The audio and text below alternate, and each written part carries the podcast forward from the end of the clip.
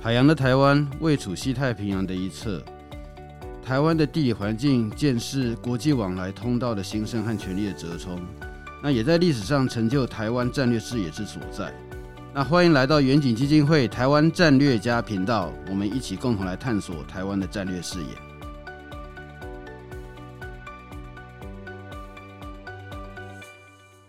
各位听众朋友哈，那欢迎来到远景基金会台湾战略家的 Podcast 节目。那今天是今年的第二十四集哈，也算是今年最后一集了。那我们今天会针对这个两岸的那经贸关系哈，来做一个比较仔细的讨论。那在这边，我们是非常高兴能够邀请到中经院中华经研究院第一研究所的这个研究员王国成老师哈。那他是国内，我是认为说，在国内年轻一代里面做台湾中国之间经贸关系，包括中国自己内部的经济的这个议题哈。我觉得他是最厉害的。如果说没有唯一，起码是之一啦，哈。所以说，这今天很高兴能够请到这个王老师过来。好，王国成老师你好。哎，老师好，那个各位听众大家好。好，所以国成兄，就是我现在哈在讲到两岸经贸关系，在国内。针对这个议题啊，会有几个讨论哈。第一个就是说，两岸经贸的这个依存度非常的高，然后现在两岸的关系不好，那再加上这个中国它有 RCEP，然后台湾又没有在 RCEP，所以说这个台湾出口的影响会会有一些问题哈。还包括说这个中国现在也在台湾进行贸易壁垒的调查，那这个目前看起来它延期，但是公布的时间好像在明年的总统选举前一天。那那个中国还有可能会那个停掉 ECFA，这不仅是说国内一些这个亲蓝的学者，他们在跟中国交流之后回来跟我们这样讲，同时也有一些这个美方的人士，他到中国跟中方的人士在谈的时候，也听到有这样的一个讯息了哈。所以我觉得大概就是这些东西。但是在一开始的时候，我觉得可能我们要先看一看，就是说。现在了，二零二三年的这两岸经贸关系和，例如说我们讲二零一二年好了，十年前、十一年前，两岸经贸关系总感觉不太一样吧？你要不要跟我们讲一下它的本质上面有什么差别？我觉得最主要的本质差别，当然还是在中国大陆的经济。嗯，我们现在面对的两岸关系，尤其中国大陆经济。跟过去十年甚至二十年不一样，嗯，可是我们还是活在过去二十年的认知，所以呢，就会认为说中国大陆的经济对台湾的胁迫很影响很大，所以，可是事实上其实不然的，所以有几个例子可以举啊，像是之前工商协进会因为有受贵单位表委托嘛，所以就查一下工商协进会已经说 A 克法影响不大，嗯。然后到昨天，像许树博就知道他比较懒的，对对，他国民党立委啊，对，他都说其实中国大陆靠台商，嗯嗯，所以连他都会讲这种话。现在大概只有一个单位还比较暧昧不明，就是工总，哦，所以像工商协进会商总都影响话。所以中国大陆的经济过去到现在总结一句话是：台湾尤其台商过去长期靠着中国大陆的经济快速成长的便车，所以有一些很大的优惠。不是让就享受到很大的经济成长利带利益，可是也受到中中共的胁迫。可是，在过去，尤其二零一四年，习近平都说他自己中国要步入新常态，所以经济就开始下滑了。所以他对台湾的诱因也就没这么大，威胁也没这么大。那台湾现在面对的是不不一样的中国，那尤其是我觉得。最近谈很多认知作战，嗯，有好有坏。就是第一个，对台湾人来讲，坏的地方当然利益没这么多了。那好的地方，其实这几年我们访谈的结果，其实大陆的民众对于会台这件事情其实是感冒的，因为他经济已经不好了。对，经济好的时候还觉得，哎，我给你点钱就算了。对对对，现在经济不好，我都没饭吃，还给台台商那么多钱。哦。所以他的民族的仇恨反而增加，所以会台如果减少，我觉得是好事。所以总结一句话，我觉得台湾会两岸会慢慢走向正常化。嗯嗯，你讲到说那个中国所谓会台措施哈，但是也有人讲到说，其实那会台是看得到吃不到啦。嗯，所以说那个一方面就是这个东西讲出来，那中国大陆那边的那民众感觉就是说，我都已经吃不饱，你还要把钱拿给人家，哦，他不爽。但另外一方面就是说，作为一个授授予那个接受赠与啊，我们这样讲来念，这个赠与的那个台商，他们真的有受到这个会台措施上面的好处吗？这是另外我想请问你的问题。惠台的措施现在大概改很多，从前大概就是想象到就是政府补贴很多嘛，土地啊、厂房等等。现在中国大陆现在地方政府也没钱，对，所以现在最多的做法，第一个是给你减税，嗯，这是第一个，一般外企也一样，对，所以没有特别针对台商。那第二个就是我现在有，比如说电子业啊，我现在有一批订单，电脑政府的订单，然后就给你。那你现在来我这个重庆好了，你就现赚一笔订单。嗯嗯嗯。所以这种通过政府的采购给予一些好处，现在大概也只剩下这两个。那你说要更多的，我觉得也没有了。哦，OK。那如果说以这政府的订单来讲，那不是地方政府现在都快没钱了。嗯。哦，但是他还是有一些需求，就是要汰换等等。对对对。哦。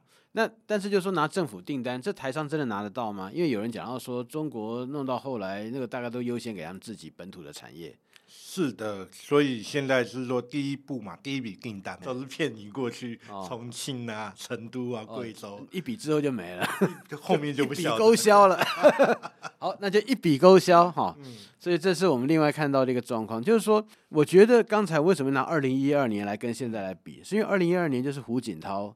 他们的在位的最后一年嘛，嗯、那当然那个讲胡锦涛、温家宝，就是我们讲团派。嗯、然后不这几天啊，这个我们在我们录制节目的昨天呐、啊，这个李克强他就火化了嘛。嗯、哦，感觉好像那个不少人，中国大陆有不少人在那边为他感到哀悼啊，嗯、就是说这改革开放的最后的自由派的这个人都已经呃就是走了哈。那因为。我会来做对立，就是来做比较，主要是说，因为我的感觉，习近平他在对台的经济政策上面，他和过去是很不一样。我的印象是啦，就是说在胡锦涛那时候，他讲的那会台是要入岛、入户、入心，所以说哦，这个什么郑立中来台湾到处在乱跑，然后那个呃，说是他要采购台湾的东西，然后那个要来台湾投资等等，或者买什么东西。可是习近平上来以后，他是讲到说。这个他要台湾去中国那边投资啊，哦，然后但是我觉得很有趣，就是说他奖励台湾的商人到中国投资，是说那个祖国发展机遇，我愿意分享给你。但你不觉得有点奇怪？美国啦、日本啦，哈，或者是包括说东南亚国家越南啦，他也都会希望台湾去投资，但他们的态度是说，你投资对我是好处的，拜托你求爷爷告奶奶，拜托你来投资。哎，怎么习近平叫我们去投资？说这是我给你好处，我的发展机遇，我愿意分享给你。说这这是对你的优惠。你明明叫我拿钱过去，然后现在反过来讲说，我拿钱给你，是我给机会给你，让哪些发展？哎，有这种这么扭曲的逻辑吗？这老师提到一个重点，我觉得大概有几个关键点。第一个是胡时代的做法，事实上，二零应该二零一四我们总统大选。就证明胡的做法是错的嘛，嗯、就是后后面的这种蔡英文总统当选，就是那种买办，然后呢，中国大陆也没收到太特别大的效果，你最佳例证就是民进党上台嘛，嗯、哼。所以你花这么多钱买台湾东西，嗯，没什么用，所以习上来他当然就会走向要收下，对，对，你就你直接过来我这边投资，我就近看管，嗯，比你那边隔了一个台湾海峡，我管不到，对。这这是第一个，那、啊、第二个，我觉得老师提到一个很很精髓，就是我习近平上来之后，那意气风发、中国梦啊，是我分享对啊利益给你。可是你看今年就不一样了，他就有点求台湾过去投资嘛，所以经济现在真的不好，所以他真的就希望，尤其外商又来跑，所以他就更希望台商去补这块漏洞，所以整个心态已经在改变了。嗯，对，既然是这样的话，哎，那那个。呃，说到这里，就是说他不是对台湾还有什么经济制裁吗？嗯，嘿，那我另外一个感觉就是说，在过去啦，在讲到这两岸经济关系，哦，那中国简直遍地黄金，那那个不跟中国在一起，台湾经济又好不起来。嗯，那当然会对中国对台湾经济制裁会在那边那个哭天闯地哈，哎，北救不就讲说政府你要做点事情，不然我们要活不下去了。啊，可是我觉得从两三年前开始，这个两千多项经济制裁，当然现在有些什么世家啦，那个台东表示说你来我这边登机，我这边就没问题哈。然后呢，金九他也把它给那个取消了，然后现在又说什么那个什么石斑鱼好像也有什么样的一个状况，到现在还对台湾有这两千多项经济制裁嘛。那在以前的经验，应该讲说，如果这么重要的话，早就台湾产业遍地哀嚎，就叫说政府你一定要做什么事，不然我们就完蛋。可是现在感觉好像比较静悄悄。你你的你的感觉是不是这个样子？确实确实，就是老实说，我们的观察也是这样。那当然，第一有几个因素，最近期的大概疫情，嗯，疫情是中国大陆封控三年，那、嗯、很多其实台商也就待在那边的，就待那边，或要不然就回来台湾了。嗯、所以那种两岸之间的奔走联系就淡了。嗯，所以第这是第一个原因。那当然大背景就是美中贸易战，嗯哼哼，再加上中国大陆经济不好，台商自己都想跑。你可以看到刚才你说到工总，可是像工总的白皮书就是你要辅导我们出来呀、啊，所以他们现在不是说你要多少的进去。哦，郭台强不敢讲的，然后工总白皮书帮他说了。对啊，那你要辅导，加强辅导那个现在很多台商在在陆台商想要资金结清然后出来。出不来啊，嗯，所以希望有、哦、他们可以出来，有七千多亿。要补缴，所以呢，他现在说那个压力，负荷北京的压力就变小了。嗯，我觉得这是最主要第二个原因啊，就是美中贸易战再加上中国大陆经济不好，那当然经济不好会衍生出来另外一个问题是，他们内部企业的竞争厮杀就很严重了。哦，我们常说。笑话是中在中国大陆的内需市场的竞争比世界还要更更凶悍。对啊，嗯哼，所以台商在里面说不定赚的没有往外跑的容易了，所以他们那种负荷北京的压力当然就变小。对，如果说是在中国内部的那个市场去竞争哈，我觉得你在那边第一个，他的那个中国他的什么制裁权啊，还有法律对那个呃商业行为的保护，实际上很不完备嘛。嗯。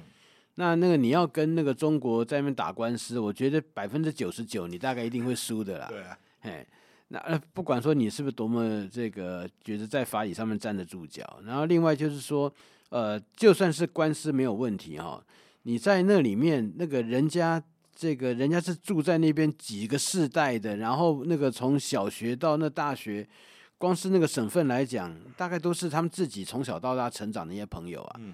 你在一个外面的人到那边去，你用钱买进去的关系，比不上人家从小到大那个很很铁的那种亲族啊或者家族的关系。嘿，这里面虽然当然另外有一个很关键的因素是在因为美中贸易战加疫情，所以在两年前他们出口不太好。所以他们就颁布一个政策，出口转内销。嗯，你那个出口原本不是不顺的，现在要鼓励你往内需市场走。嗯嗯，所以原本就已经很激烈，现在又变得更多企业过来分这个羹。哦，内循环为主的经济发展策略。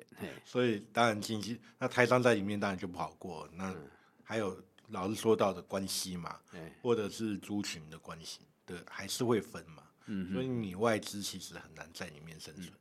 那如果从这边来看的话，就是说哈，因为我们如果说光看数字，有时候数字给我们感觉好像跟我们刚才所讲的现象有点不太一样。主要是说，诶，大家看到说，我们当然知道了，现在台湾对于东南亚的投资高于台湾对中国投资，好，但是当然累计来讲，因为对中国就长期嘛，所以中国还是比较多。但另外一方面，以两岸经贸商来讲，诶，中国还是台湾占外贸将近有三十八，也是非常高啊。所以你你怎么去？帮我们去解读这个现象。这个当然有几个原因啊。那第一个是说，最近的趋势，两岸的经贸依赖度是已经在下降了，嗯、大概从四字头已经降到三字头。Yeah, 嗯、那我在两三年前就已经说这，这这大概是趋势。那当然，第一个原因，我觉得台湾，尤其像亚洲四小龙，通常都是投资带动贸易。对，所以台湾早期就是第一批进去，就刚刚有讲，一九八九年，然后现在投资存量这么高，所以贸易当然一定很高。可是这两三年，其实我们东南亚投资已经超过中国，嗯，所以你可以预期后续台湾对东南亚的贸易贸易经依赖度应该会上升。嗯嗯嗯。那因为两岸的投资下降，所以贸易依赖度一定会持续下降。嗯，那这里面当然牵涉到。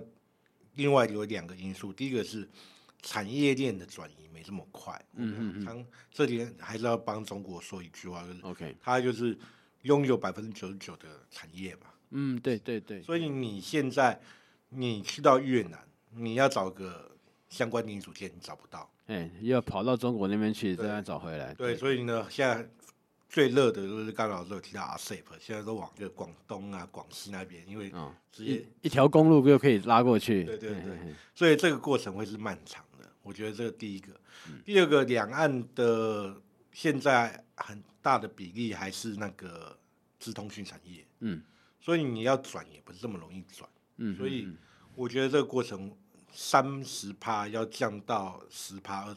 二十趴可能要还要更长的时间，不过总的趋势一定是往下降的地方走。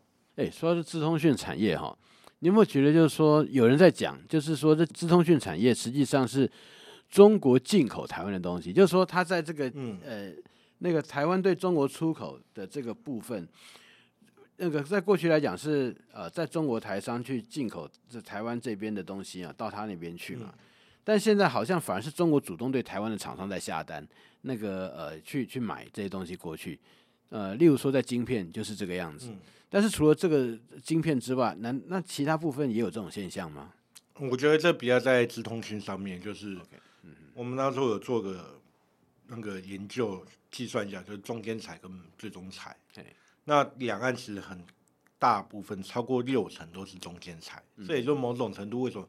中国大陆对台湾的制裁是投鼠忌器的，因为你如果你制裁中间裁，哦，它也会影响它的最的最终裁，对，所以呢，你看到它就是会制裁我们的水果啊，然后那些我们的米果、我们的饼干，对对对，所以那种中间材最大部分呢，他完全都不敢做，所以这也就是为什么这几年台湾觉得对中国威胁比较无感。因为他也自己也知道他的弱点在哪边。嗯嗯嗯。那当然取消，我们都是说，其实他对台湾也不是对台湾的制裁，他也对澳洲制裁啊。嗯。所以他们都是说发现借壳虫，所以我们那时候说个笑话，就是我们觉得介壳虫应该是在中国大陆出现的，不是在台湾或澳洲。或者为什么澳洲跟台湾进去的东西都有介壳虫？说到这里哈，就想到那个，因为中国实际上他又要制裁，因为为了面子要制裁，可是他又需要那些东西。结果像那个前阵你不知道，就是在那个台湾有做一些调查，那那个发现金门马祖啊，它变成很重要的这个走私澳的澳洲的龙虾的地方。嗯、对啊，就是这个那些高官又还是要去吃龙虾，因为他们有这个需要嘛。但是又要去制裁，那怎么办？那转转个地方把它买进来，那透过台湾去买它，就反正赚到了。然后又这个呃，又又讲说台湾在搞台独，可是在这边又需要台独的台湾帮他去那个进口这个龙虾，台独龙虾。福岛也是一样啊，就是它那个废水排放，你不准中国不准日本的海水产品到中国，嗯可是准中国渔民在日本海。对啊，这这这超级无敌奇怪的，嘿，就就真的啊，那中国其实很多的作为，感觉有点那个精神分裂哈。嗯，哎，那回过头来，来，我们再讲到那刚才刚好提到那 RCEP，就是你觉得这个 RCEP 台湾不是在 RCEP 里面，那台湾还是有一些人就觉得说 RCEP 那台湾一定要加入 RCEP 那个那个，因为或者说台湾一定要加入这个区域的经贸安排了哈，那。你觉得这个 RCEP 它已经上路一一段时间了，那那个它对台湾的这个影响是是怎么样？我觉得对台湾的影响，我觉得应该是一样，因为从以前到台湾到未来，我们因为中共阻挠，所以所有的国际组织大家预期都或者国际经贸协定大家都加不加，有些进去不了，所以就有些困难。可是我觉得对中国大陆或两岸其实有有，反而是利多，不是、嗯、不是负面的。OK，为什么呢？第一个说，刚才老师提到，我们现在在增加对东南亚的投资。嗯，那你从越南到中国，现在 RCEP 是零关税啊。嗯，我反而我不需要在中国大陆设厂，我直接到越南去设厂。鼓励台湾去东南亚设厂。对啊，所以这反而符合我们新南向政策。第二个是 RCEP，我觉得前景比较堪忧。嗯，所以我们有在慢慢在观察，你可以看到。其实跟中国大陆做贸易的国家都是亏损的，都是逆差的。嗯，这是没错，对。所以你像 RCEP 这样大开大放，那反而加速这些越南或柬埔寨的对大陆的逆差。Oh, okay. 所以对这些国家来讲，不见得是好事，可能慢慢的就会退缩。那当然，另另外一个 RCEP 更重点是中日韩。嗯，像日本跟韩国和中国关系也不太好。嗯。所以呢，RCEP 另外一个卖点也也不是这么好，所以我觉得 RCEP 来讲。对台湾影响不是这么大，可是对两岸的影响反而比较大，而且是比较符合我们的西南向政策。哦，所以说台湾没有在 RCEP 里面，那个呃，反而在台有助于台湾的西南向政策。应该是这么说，不是有助，而是说。他签了这个，反而帮我们的嘛，哦，okay, 加速我们哦，okay. 对，RCEP 本身帮助台湾新南向政策，对，呃，当然那个如果在台湾能进 RCEP，当然也是不错啦，对对对，但是就算是没有，也影响，目前也没什么特别的影响。呃，对，当然另外一方面的话，就是因为我们有那个国际资讯协定嘛，所以最主要 ICT 产业本身就是零关税，所以剩下就是工具机或等等的，那新南向政策就过去投资嘛，所以也无所谓，嗯。不过说到这边就是比较可惜的哈，因为那个我们还好是有 ITA，嗯，那如果说是其他的那项目，基本上来讲，我们那个关税问题还是会会有一些影响吧，对对对，所以这我觉得这长期来讲，我们还是得要去面对这个问题了。RCEP 它对台湾台湾没有在 RCEP 里面，目前来看起来影响不大了哈，因为台湾最主要对外出口都还是资通讯产品，那现在国际上有 ITA，所以说有没有 RCEP 其实都没有关系。那另外一方面，RCEP 它的那个存在反而是加速了台湾新南向政策的一个布局嘛，哈、嗯，就是呃，因为利用 RCEP 那个东南亚国家和中国之间零关税，反而那个有助于台商他这个呃往东南亚那个地方投资的一个诱因呐，哈，特别是当中国的经济现在感觉不好，然后在中国这边经营的这个难度变得越来越大的时候是这样。那我现在哈就继续来针对 RCEP，但是就不不问台湾的问题，就是说。因为刚才你有提到哈，那个 RCEP 它的那个国家有不少对中国实际上它的那个是呈现呃逆差的一些状况，嗯、那么特别是东南亚国家好了，那你有没有发现就是说呃，因为如果说长期是逆差，那很多国家会反弹的，对，那这种状况有在出现吗？现在应该还没有，现在某种程度是继续的索要资源，比如说我发现逆差，所以希望中共给更多的。补助，OK，像是一带路的那个，你帮我盖铁路啊，干嘛？所以现在还是蜜月期，我觉得，OK。好，因为我有注意到，就是说印度啊，他就非常的注意，就是说跟中国逆差，所以说那个印度也因为这样，他就干脆林北我不胜，我就不进 RCEP 哦。那那个那个时候日本那个觉得非常的那沮丧嘛，哦。嘿，那所以说印度的态度又比较不一样。好，那我们现在回过头来讲到说两岸这上面的 ECFA 好了。那这个 ECFA 呃，中国我们知道他原来说在十月十二号要公布哈，然后现在又把它再延三个月到一月十二号，那就在选举前一天嘛，哦，来公布他有关 ECFA 的调查的结果。那当然那个我们知道这时间的选择跟政治绝对有关系啦。好，但我们现在先把政治先撇开，就是 ECFA 你觉得？那个它对于两岸的经贸，它呃有起到什么样的作用吗？ECFA 现在大大家比较限缩在早收清单啊，事实上它有很多的架构，比如说那个那个什么警察的那个协互助条例等等。那现在先说到早收清单的部分，就是可能会被取消，所以大家比较关注是这一块。那我觉得影响可能不是这么大，就是说早期来讲，确实有一定的比例在上升。可是从过去大概也是二零一五一六年，它那个 ECFA 早收清单占台湾对外贸易的比例开始逐步下降。OK，所以而且这要搭配说，其实 ECFA 的早收清单税率不是一次到位，不是说二零马上府时代就一次把它变零关税，是逐步降。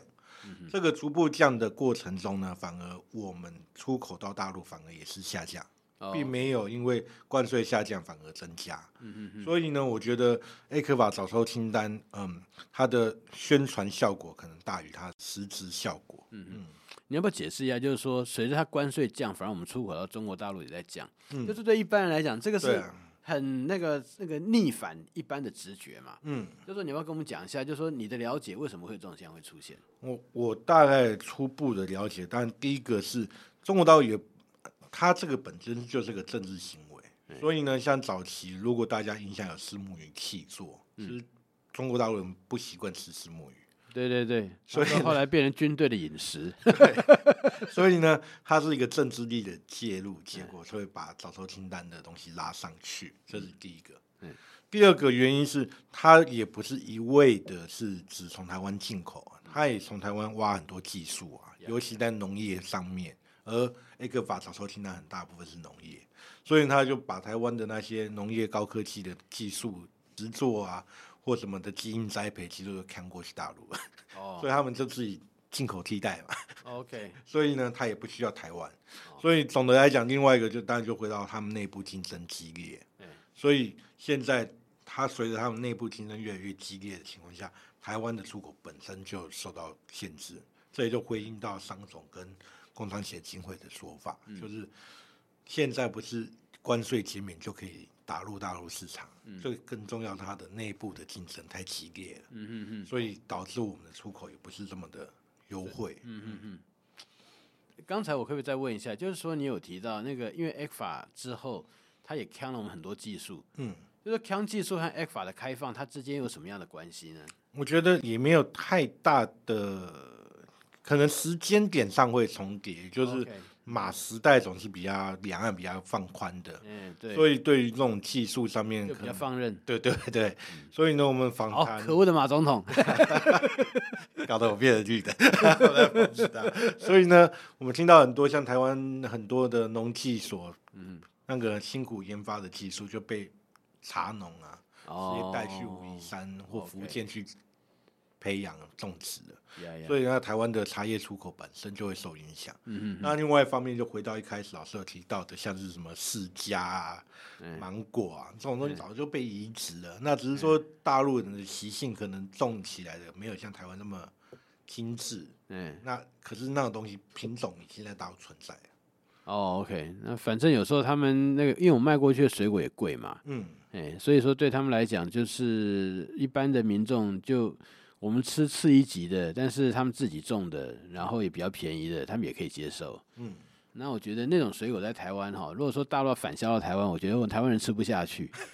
对呀、啊，你看我们光是吃那个莲雾哈，我们那样大大颗、饱饱有水，还要要带点甜味的。爱、嗯、那个爱假料，扯牙过来低一点不？嗯。然后那个释迦我是不晓得，因为好像释迦我觉得那那个那个味道才很可怕，因为 你放在车子里面，好像过三天的味道都消不掉。嗯。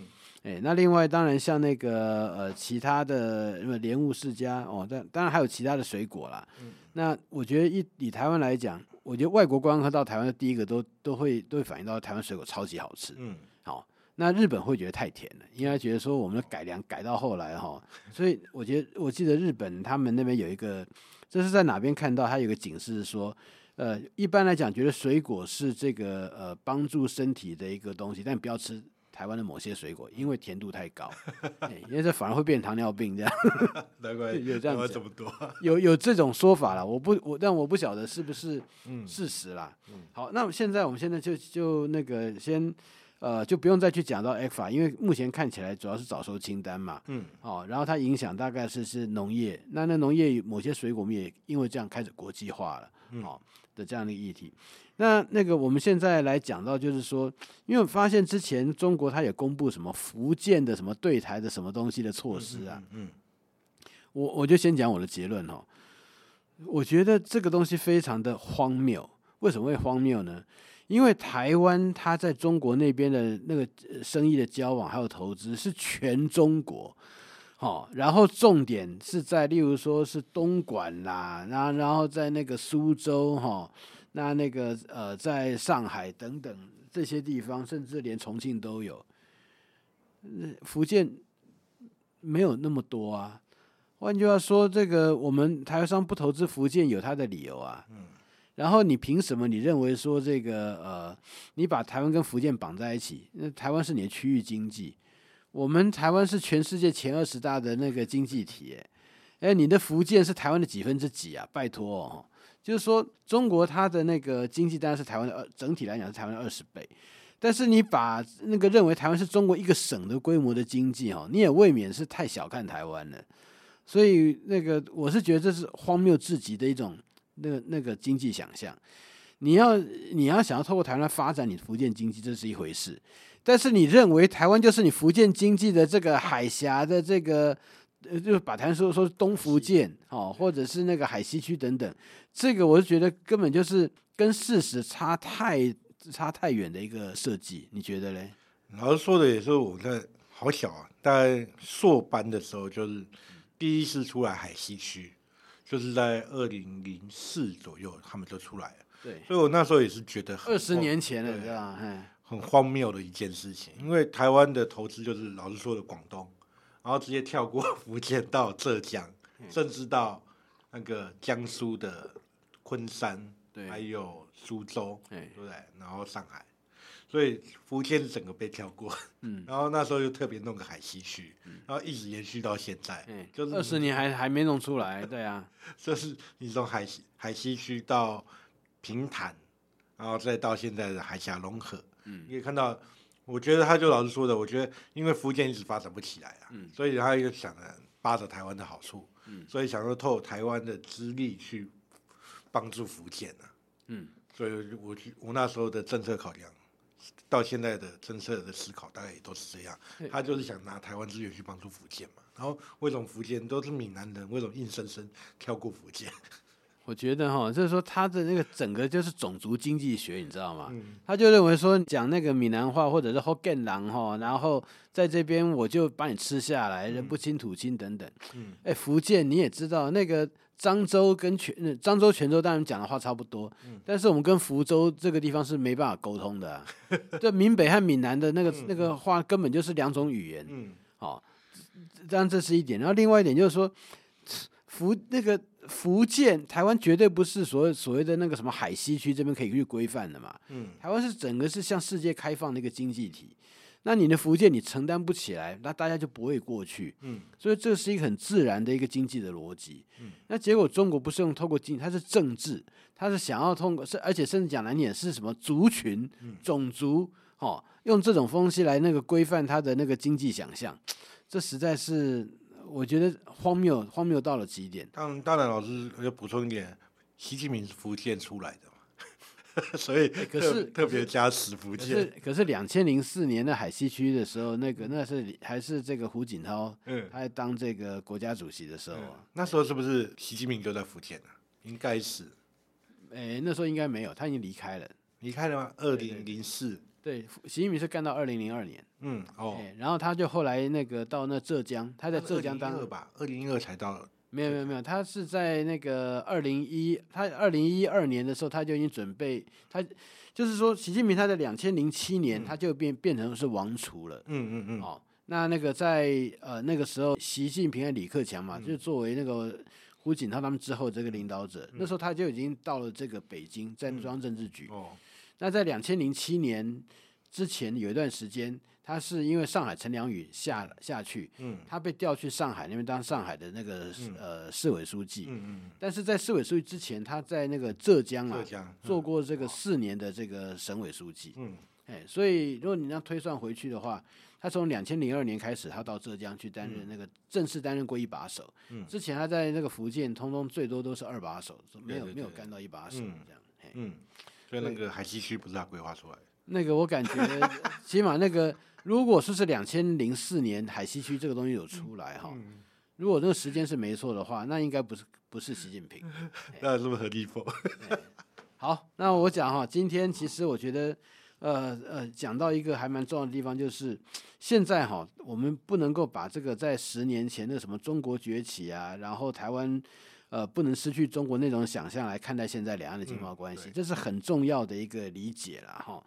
而且现在中国经济的问题，那台商很多就不不想要待在那边。那如果说是那个政治精英还在用那种过时的想象哈，那我觉得这真的就是完全食古不化，没有与时俱进，很糟糕。那也因此是这样，所以说我们包括对什么 ECFA 或者是那 RCEP 的那个。的那个想法也要有一些那个新的这个处理的方式。那今天我们非常谢谢这个王国成老师哈，来这边，那他有他丰富的学养，还有很多那个资料上面的这个累积啊，给我们非常多的那个解盘。那我们也希望说，在这个明年哈，因为今年这这集是今年最后一集，明年我们再继续 podcast 的时候，也还是能够持续来请到王老师哈，来这边给我们更多丰富的一个讲解。哎，谢谢王老师，谢老师，谢谢各位听众。